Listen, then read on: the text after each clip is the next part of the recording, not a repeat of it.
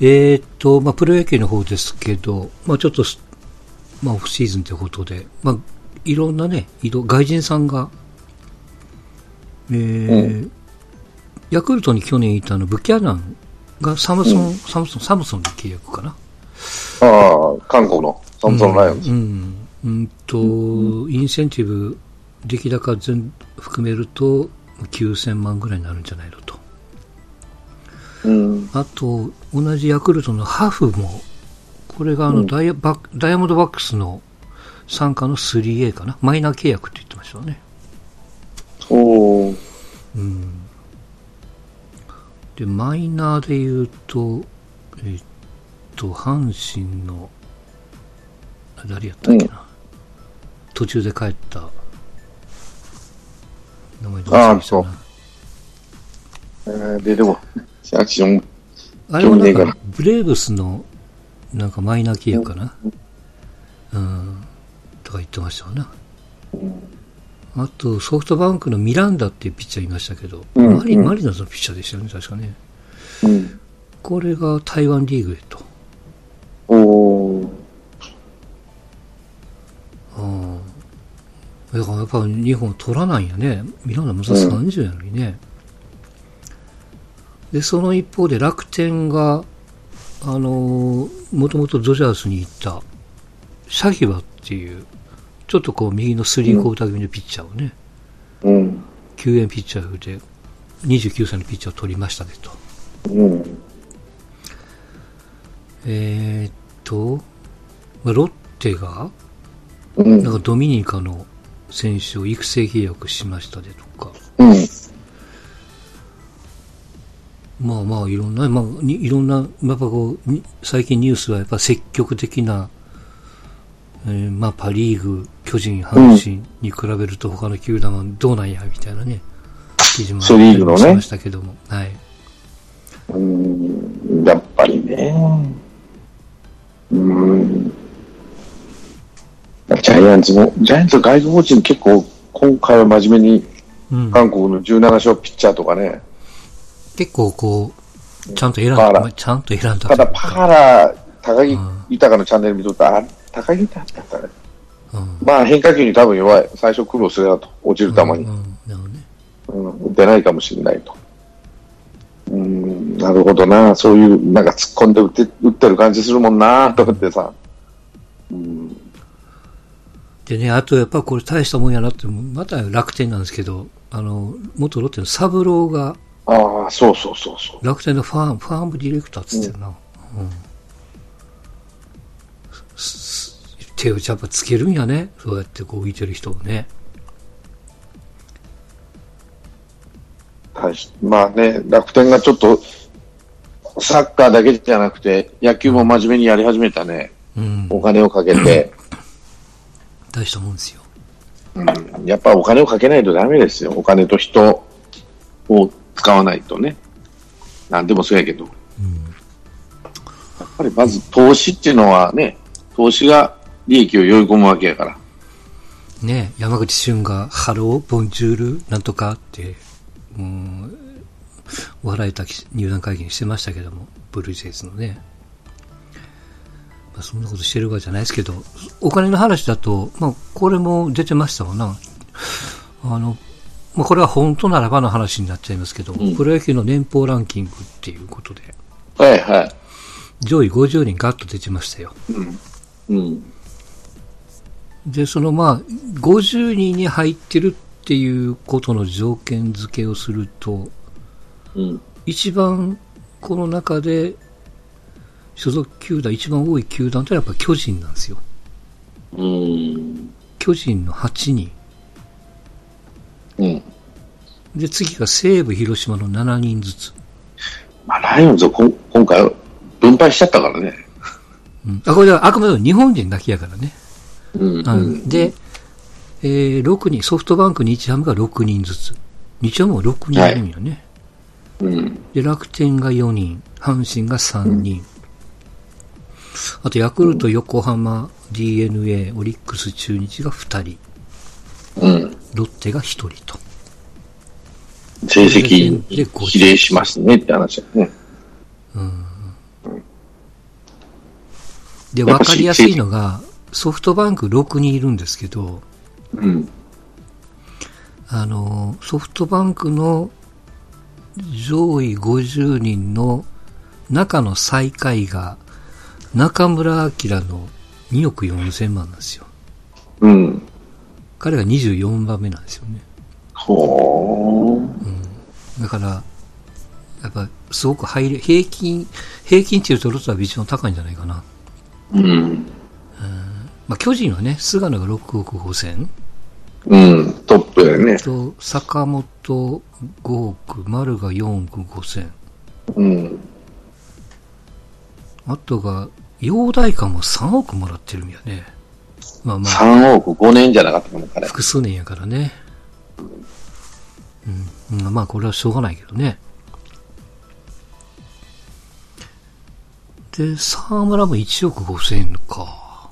うん。高いんですよ、あの男。うん意外と。もっとやらんといかんね。住谷野上はそら、移ってきたから1億5千ずつと。岡本が1億4千と。うん。阪神3人なんですよ。うん。うん。一番が糸井さんですよ。4億のはい。複数年ですからね。あと残り2人が、えっ、と、うどめに西と藤川球児なんですよ。2億。あ、藤川か。福留さんがね、50番に入ってないんですよ。へえ。年俸下がってね、1億3000万だから、多分50、50何番目なんでしょうな。うん。51番目なのかな？わかんないけど。うん。お金にも見た福留さんからしたら、最近は丸くなって、え、鍼灸師も突っ込むところがなくなっちゃって、主戦度になりられてたんだ。えーえープロはやっぱり金にこだわれよ。うん。と思うし、うん。まあ、なかなかね、うん。ロッテの一人ってあの、ピッチャーの、まあ、残留した増田ね。はいはいはい。うん。彼が彼しかいなくなっちゃいましたよね。中日が大島平田、うん。移るでって言ってね、ちょっと複数に結んだ人らですけど。うん。オリックスが2人。オリックスは、あの、野手の、うんどこや。あ、吉田正尚と、あとは、これも移ってきた組ですよね。えーっと、増井か。うん。マス、うん、そうね。やっぱ移ってくるとやっぱ給料高いですわな。うん。うん。ヤクルトが山田哲人と、もう一人は誰でしょうか？山田と？あれや、山田が5億ですよ。バレンティンじゃないし、うん。あれだ。うん？幽閉じゃないわな。あの、向こうから帰ってきた青木さんですよ。ああ、そうか、高いわな。うん。3億4千ですって。うん。うんうん。まあまあでもそれなりの働きしてんじゃないですかだいぶね。率も高いし。うん。あんだけできるとは思ってなかったですけども。ねえ、どうやったかな週、週刊大衆？あなかなかしょうもない週刊誌に、うん。鳥谷がい1600万？で中日へみたいな。うん。おー。なんか間に山本見昌が入りました日のゴミ拾い。うん。なんかそんな記事を見ましたな。相変わらず好きやな、ゴミ拾ってくんの。う んいや、まあ、拾わんと思うけどね。飛ばしだと思うけど。うん。山中山から始まって、ノリとかね、松まあ坂も。ちろんね。うん。経経験があるからね。実績があるから。えーっとね、楽天の4人が浅村が5億、岸3億、則本3億、で、松井が2億5千と。もう今年から先発やるって言ってますわな。うん。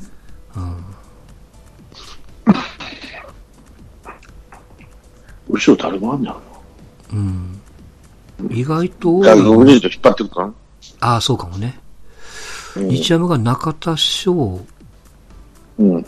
西川宮西、金子千尋、近藤、あ有原と。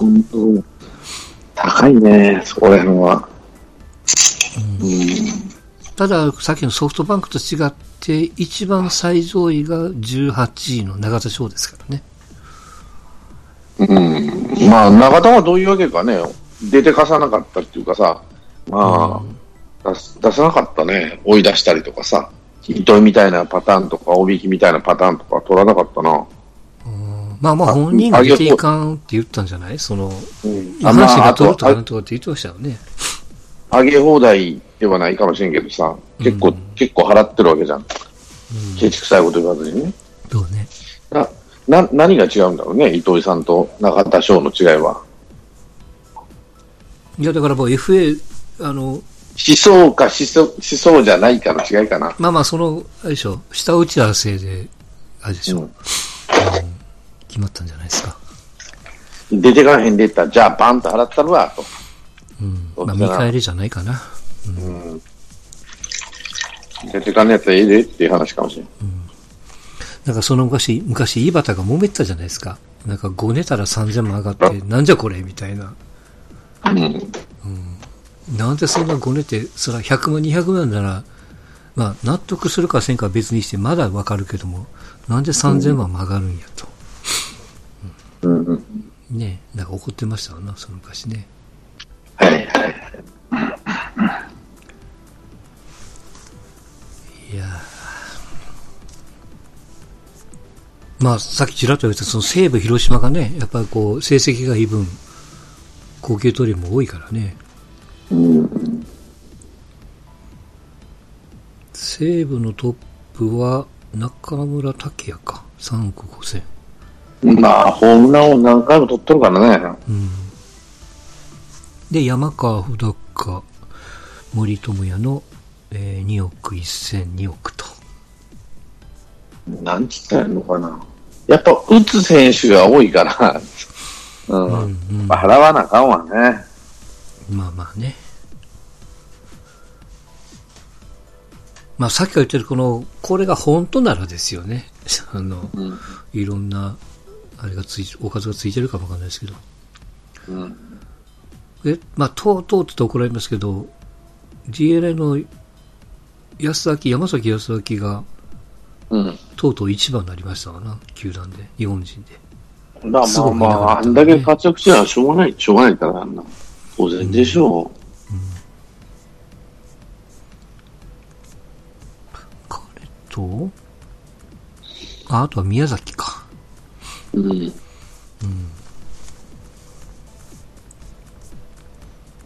広島が、うーんと、トップ、日本人トップが菊池ですよ。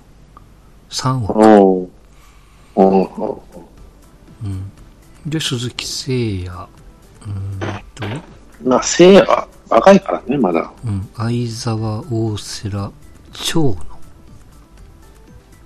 で、田中康介。仕事してね。うん。で、え抑えの中崎亮太と。翔太か。うん。長野ね、1億7千。うん。まあまあ、うつ、まあ、移ってきたというか、まあ、やっぱりよくぞ取ったなって思うね、この金額でうね。ん。お金あるんや。あ、今日もなんかでネットで言うと相沢に1億、ん相沢にいくらやった？1億結構払うん8だ千。うん、結構払った。ねえ。うん。結構払っ、だんだん広島も儲かってきたら還元するようになってきたじゃん。優勝してんだから。うん。いや、だからまあ、金はあったんでしょ、前から。あった出すか出さんだけの話でしょうな、多分。うん。まあ、相沢なんかもね、残るって言ってくれたから、ポーンと上げて。うん。いいことやと思うんですよ。そういうことは。やっぱりね、選手に年俸を払わない、払ってやってくれよと。ダメな選手を首切るのはしょうがない。年俸ダウンもしょうがない。でもやった選手には払ってやれよって、それ相応に、世間相場並みに。世間相場ってないってやっぱメジャーリーグとの比較なんじゃないのと思うけどね。そこまで払えないのかと思うけど、そこまでとは言わんけど、ねえ、せめて10億円の選手は2、3人を追ってほしいなと思うしね。うん。キングオブプロスポーツなんだから。まあだからね、何回も言ってますけど、ヤマトテストか FA すりゃ、うん。まあ10億は届くか、まあまあわかんないな。8億の3年契約みたいな。まあ一番近いんじゃないかな。まあ、菅野も残るって言ったらば、ボンと上がるかな。あと坂本かな。あ、坂本ね。若いからまだ。30。うん。頼むでと。そこら辺が。ぐらいやね。若、若、まあ、バンクの千賀とか。うん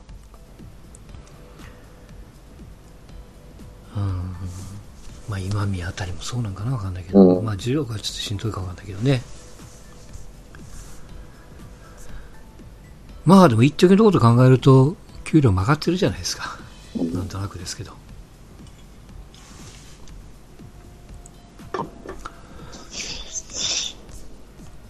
まあいいことですわな。はい。あとは、まあこれもこう、ちょっと覗いただけでしたけども、巨人の二軍の阿部が、コーチとして坂本とか、まああの辺を呼びますせと。うん。ああ、キャンプでね。あ、どうせ二軍三軍のね、そう、ちん、どうせチンタラやってんでしょ、とうん、スローやろうからっていね。そうの調整だから。うん。いや、いいんじゃないですか？安倍は安倍なりのその人脈というかね。うん、うん、うん。うん。それでこう、うまく使っていけばいいかなと思うけどね。うん。まあ、やっぱ今までにないやり方を、まあまあ、当然本人もやりたいでしょうし、うん。期待もあるし、まあ彼的にはね、ステップアップのための二軍やからね。うん。それはまあぜひともやってほしいとこですよ。そうですね。うん。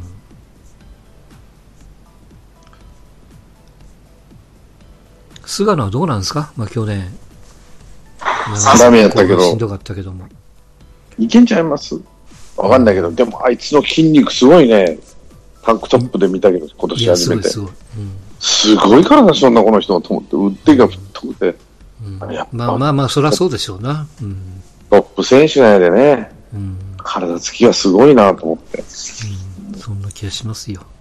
大きいなぁと思って筋肉は。うん。あれは大したもんですよ、やっぱり。まあ、あんまりでかくなりすぎんことですわ。なんかピッチャーやからそれはあんまりせんでしょうけどね。うん。なかなかそこでこう失敗する選手も多いから。はいはい。はい。まあ、プロ野球はそんなとこですかな。えはいはいはいまあ、こ、ここで前からずっと言ってました、あの、ナイキのベイパーの話ですけども。ああ、なんか、今日テレビでやっとったな。いや、出てきましたな。いや禁止やでって言い出したね。あのーまあ、要は陸上の長距離でバンバンいい記録を出すから、うん。陸連としても黙っとれんと。で、調査を始めて、どうやらイギリスのメディアがバッとこう先陣切ったのかな。うん。あのーまあ、ナイキのペーパー、ペーパーなんとか、なんか忘れたな、厚底シューズうん。は、その、あ、底が厚みがあってクッション性がありながら、そこに、あの、一枚もんじゃなくて、こう、ちょっとこう、スプーン状のねじ曲がった、あの、カーボンの板が入ってるんですよ。それで沈み込んで前に押し出すみたいなね。まあ、そんな効果があるんやと。えー、まあ、有名なところは、マラソンの世界記録のキプチョゲとかね。うん。女子の小菅なんかもそうですわ。日本記録の大阪もそうです。で、えー、オリンピックの日本代表一番で入った中村翔吾なんかもそうですわな。はいはい。先週言った箱根駅伝の、まあ、8割の選手がこの靴履いてますと。はい。で、まあこれが、まあこれもそこらちと言われてますけども、まあまさに、えー、2000、何年で2010年、8年、9年、まあその辺のあの、うん。スピードのレーザーレーサーっていうね、うん。高速水着があって、この水着着たら、バンバン A タイム出るぜと。うん。で、日本の水泳連盟ももうしょうがないってことで、まあこの前の箱根駅伝の直前の青学じゃないですが、うん。オリンピックのあの水着着用のメーカーを、あの、フリーにしたっていうかね、選手に任せますせと。まあ、スポンサー契約云々はもう無視して構わんと。いうことを言わしめた水着ですよ。まあ、あれも最後の決着は、えー、ちょっとね、ゴム製とかプラスチックの板を入れてたんですよね。で、それが禁止になったんですよ。基本的には水着やから、その糸だけにしなさいよと。繊維だけにしなさいっていうことで、まあ解決したんで、ルールが変わったのが2年後ですよ。2010年。うん。で、今回も、どうやら、まあちょっと2パターンがあって、えーそこの厚みに制限加えるんじゃないのと。厚底って言われてますから。うん。あとはそのカーボンの質をちょっと文句言うんじゃないのと。なるほどね。うん。で、まあ選手そのものは、もう、ちゃんとルールを決めてくれと。決められたルール、決められた範囲内の靴を履いてやるからっていうことで、まあ、これも実はその水着の時に問題になった、えー水泳の選手と同じようなパターンなんですけども、でも、それ、それ言ってるのって日本人だけなんじゃないの？確か。うんあのーいや、その、さっき言ったそのキプチョゲとか、うん好記録をしてる外国人も大概使ってるんですからね。うん。で、えーだから、そのや、俺らやめやめてほしいけどね。あ、あとはその他のメーカーがちょっと探してるっていうのがありましたからね。うん。でね、なんかね、クソみたいなジャーナリスト言いましたけども、これ3万ぐらいするんですよ。靴。3万、3万1千ってなんかそんなもんですよ。うん。うん。で、えーっと、陸えー国際陸連のルールでは、あの、要はその、あの、パッと打ってないといけないよと。なんていうの、その、せあの、シューズを手に入れることに制約があったりとかっていうことはいかんと。みたいなことがこう、ルールとしてあるんですけど、そのクソみたいなジャーナリストが、いや、3万もする高い靴をね、い 一回レースをするとやっぱそこが減るわけですよ。何回も派遣と。そうなるとどんどんどんどん買い替えていかんといかんから、そうなったらもう金がある選手しか使えやないかと。うん。それって公平じゃないんじゃないのと。もともとマラソンっていうのはあの、裸足のアベベって言われてたように、うん。そこに公平感があるんやから、高い靴、金がある人がそれを買えるっていう状態がいかんみたいなね、ババカみたいな話をしてる人がいましたけども。あの、で、さっきちらっと言ったそのカーボンの質とかどうこうっていう話になると、これ何年か前に問題になりましたけど、パラリンピックってあるじゃないですか。うん。うん。あの人らのその義足というか、うん。足、あれあの、海洋し放題やね。そうなんですよ。要はだからその本人の能力もさることながら、うん。あの、義足のその質、能力、うん。いかによって、もう全然スピードが変わるって言われてるんですよ。だから、その、まあ具体的に言うと、その、衝撃を吸収するとか、まあそれは基本的な技術の進化の範囲内じゃないのと。ただその技術の進化っていう一方で、反発っていうことは、あの、アシストするわけですよ、要は。あの、電動自転車みたいなもんですよ。そうやってこう、アシストしてる部分は、やっぱ制限加えないといけないのっていうのが、やっぱこう、有識者の意見みたいですよね。あの、野球のボールじゃないですけども、反発係数がこんだけとか。うん。まあそういうことを決めると、公平性っていうのが保たれるんかいなとか。で、あの、陸上界でこういうことが決まると、さっきの、このパラリンピックに必ず跳ね返りますからね。そこもやらないといけない。あるいは、じゃあ他のスポーツはどうなるのと。うん。あの、これも例え話ですけども、野球のスパイクにこういう性能があって、ああ、はいはい。塁間のスピードが速くなるとかね。あと、バットの反発係数が異常に高くなるようなバットとかね。うんねそういうことにもつながってくるから、やっぱこう他のスポーツへの余波も、もちろんこう、あるんじゃないのとうん。いうところみたいですが。至ってまあ選手は冷静ですけど、うん。ただちょっとかわいそうなのが、あのーいや、その靴履いたからいい成績出たんでしょうみたいな。うん。なんかこう、靴ありきで見見られてるケースがやっぱりちょっと多くて。うん。でもその一方で、まあ、例えばその東京オリンピックのマラソン代表っていう特化した話にすると、今記録っても残ってるわけですよ。うん。あれも消せないですよね、当然。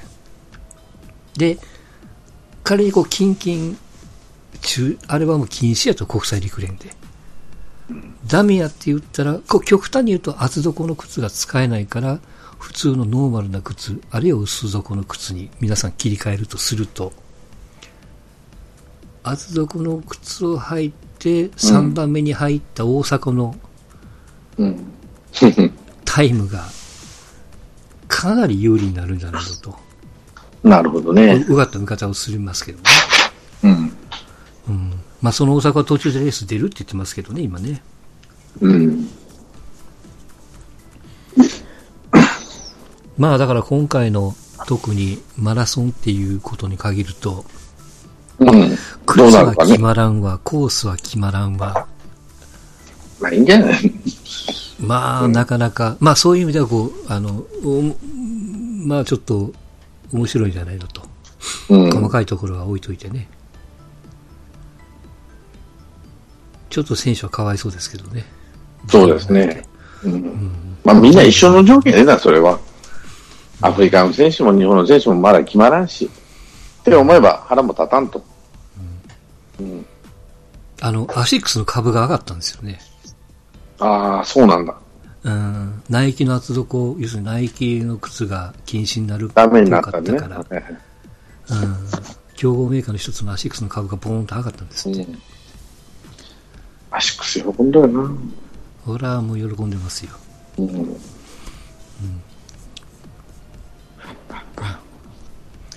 どうなのかなとうん。いうところですわな。はい。あとは、そんなとこかな。まあ、あとはサッカーバスケの話はあるんですけど、サッカーってさ、どうなんのあれ。何？見ましたか？アンダー23。U23。あれひどかったね、俺見てたね、ぼーっと。あの審判えぐいね、なかなか。うん。あの今時珍しいカタールに金で釣られた人。いや、選手がその審判に口に出して文句言ってたからね。何本もらったんや、的な。それは言いたなるわ、あれやと。そらそうでしょう。まあまあ、なんていうかな。100歩譲って、最初にこう、まあ、田中で赤が出てね、結果的に。うん赤になって、最後の最後 PK のところ、うんあそこ VAR 見なかったからね。そう。見ろって言ってんのに見ないんだよね。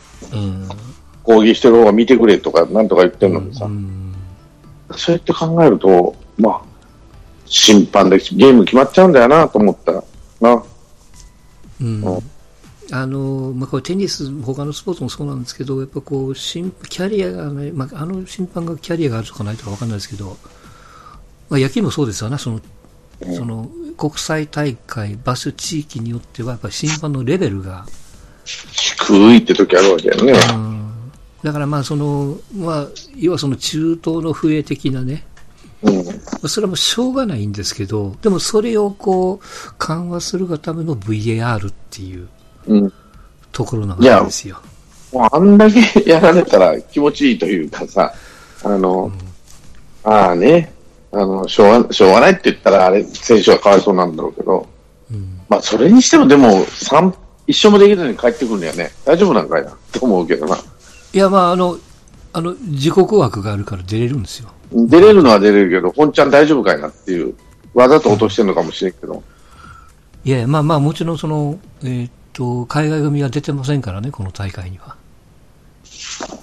まあ、それもそうやけど、サッカーのレベルは、日本、あの、中東とかあっちの方が上がってきて、日本は置いていけられてるんじゃねえのって気は、せんでもないんだけど、どうなんいや、でも、ですかね。でも、でもね、あのーなんかひどくなかったですか、日本。その、ひどかった。意思疎通が図れてないというかガラッ、パラやったよね、やっとること。監督が悪いのかどうか知らんよ、俺は。うん、サッカー見とって、監督がどう、野球ほどさ、一球一球にさ、采配振るわけじゃないから、はいはい。監督によってゲームが変わってくるってことはないかもしれんけど、うん、まあ、プランニングは監督がするわけでしょ、多分、スタートの。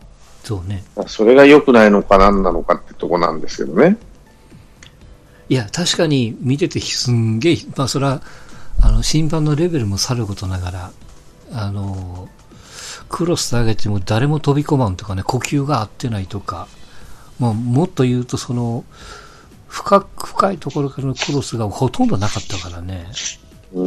向こうは5人後ろに置いてるのに、崩しようがないというか、崩せないというか、崩したいという思いがバラバラというか、まあ、いや、文句も言いたくなる一方で、いや、そうだったとしても多分今のあの日本のレベルだと無理ですよ。サッカーのレベルが下がってんのかね？J リーグの？わかんないけど。まあ、カタールそのものがね、その、若いチーム上が強いからね。うんうん。にしてもって話になるかもしれんけど。まあ、でもまあ、うん、ほっといても出れる枠なんだから緊張感はないんかもしれんけど。うんただまあ、ここあの今回の選ばれたメンツの中で当然海外組が入ってきます。オーバーエイジで3人ぐらい入ります。ってなったら今回のメンツの中で多分半分ぐらいじゃないですかうん出れるのが。だから本当はそのチームの中でも競争だったはずなんですけど。うんまあ、ひどかったなもう。うん。まあ、もちろんこの監督も反省せんといかん部分もあるんでしょうけどね。もっとこう、うんガチガチに締めないといけないのか、やり方がまずいのか、ずっとこう3バックでこだわりました的なね、ことが言われてますけども。まあまあ、どうなるかですわ。まあ、でも森保に頼んじゃったんだからしょうがないんじゃないの？しばらくは。うん、まあまあ腹くぐるしかないですよね。でこれで、ほ、ほり、本ちゃんメタメタだったら、フル代表も考えた方がいいかもしれないし。うん。まあ要は、まあ皆さんがちょっと言ってるのが、そのハリル・ホジッチの時はもう、スパッと変えたわけですよ。うん。で、まあここでもちょっと言いましたけども、まあ今回だからこういう成績で、あの、どうなのっていう、まあ結果的にはいけるっていうおまけがついてたとしてもね、何かしらのやっぱりそのアンダー23とフル代表は分けないといけないとか、ままああちょっと手こ入れをせんといかんと思いますよ。何らかの。それもそうやけど、やっぱり、まあまあ、本ちゃんまでね、本ちゃんっていうのはその、オリンピックまではやるんじゃないの、オリンピックダメだったら次がないかもしれないよと。もしかしたらフル代表も、なし。まあ本当はフル代表やりたいやろうからね。うんまあまあ、限界があるんでしょうな。うん。えーっと、まあ、バスケットでね、一つだけ、このあの、来週、来週かな？そうそう、こう飲み会しようとしてた、してるはい。あたりに、NBA ってあの、パリで、フランスのパリで、はい。レギュラーシーズンい一試合やるんですよ。はい。あの、うんこの前日本ではその、えーっと、まあ、練習試合的なね、ものをやりましたけど、はい。はい。去年にね、本ちゃんのレギュラーシーズンをパリでやりますよと。はい。で、それに合わせて、ルイ・ヴィトンがね、NBA となんか2年かななんかき提携するとかって発表があったんですよ。おービトンが。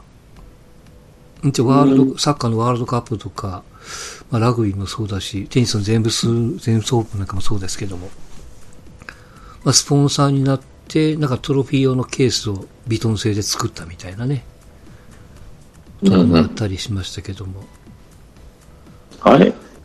あの、どこだっけ ?WBC はティファニーか。うーん、あ、そうそうね。でね、ね。うん。その、去年ですよ、ティファニーも今ビトンの傘下なんですよ。うーん、な、なんかそうだね。うん。あのー、ねたかな、萌え、LVMH じゃ萌えヘネシー・ルイ・ヴィトンか。うん。っていう、その、いわゆるホールディングスみたいなもんですよ。うん。ここにあの、まあ、ビトンもそうだし、まあ、セリーヌ、うん。フェンディ、もそれディオール、ジバンシーとか、なんかそんな、あと、時計もあの、タグホイヤーもこの傘下ですからね。同じとこばっかりなんだね。あとはウブロとか、ブルーガリなんかもそうですよ。あとね、飲み物で、ドンペリも確かそうですよ。この傘下ですよね。うん。で、その中でその去年の11月だったかな、その、えーティファニーを、買収額がね、1兆いくらだったかな、1兆、1, 兆2000億ぐらいはあ、1兆7000億か。で、あ。買収して、うん。すごいですよ。162億ドルってね、うん。王国ですよ。もうどう転んでも、どっち転んでも、全部ビトンですもんね。うんまあまあ、そんな会社が、あ、そうそうで、鳥谷君がここ、あの、なんか試験受けた言ってましたわな。ああ、はいはいはい。うん説明会行きましたみたいなことね、言ってましたけど。大したもんやなと思ってね。やっぱ目の付けどころが素晴らしいなと思って。まあそんなバスケットも、まあ日本人で八村っていうね、ウィザーズの、うんまあ彼はいはいがあの、股間怪我してからしばらく休んでるんですよ、ずっと。手術したとかな、どう見たけど。うん、12月の半ばかな。うんで、ようやくこの前、あの、自分とこのチームの、あの、遠征が2試合ぐらいあったんで、それにこう帯同してましたからね。うん。うん。まあまあ、もうちょいやと。で、もう一人、グリズリーズというチームに渡辺裕太っていううん選手がいるんですけど、まあ、彼も今年になって初めて、うん、まあ、いわゆるこう一軍のベンチに入ったみたいなね、試合には出ませんでしたけど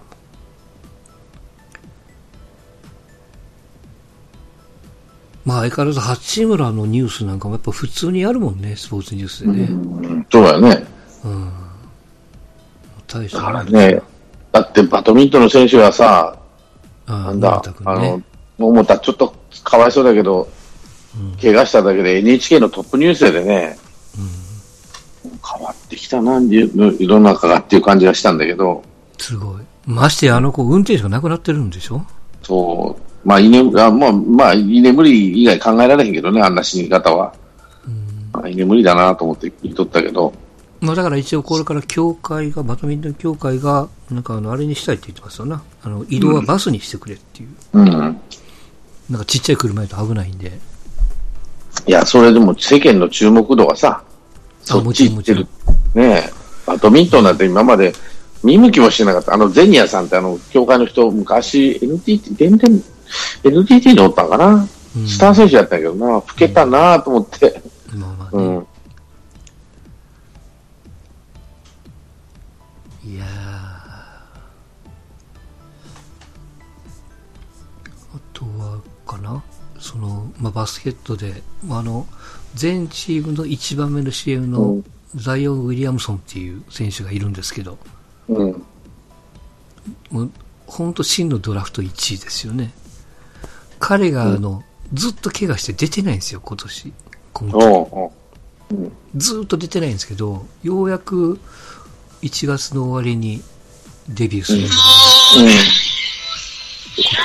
ことを言われてますよ。いいですよ、いいですよ。はい。うんまあこうひ膝を手術したんでね、はいはいはい。まあ、この人にも注目が集まっとると。うん。まあ、あと2月の半ばにあの、えバスケットオール NBA のオールスターがありますからね。うん。でね、まあ、こう面白いんですけど、あ日本からもオールスターの投票できるんですよ。あの、プロ野球もそうですけども。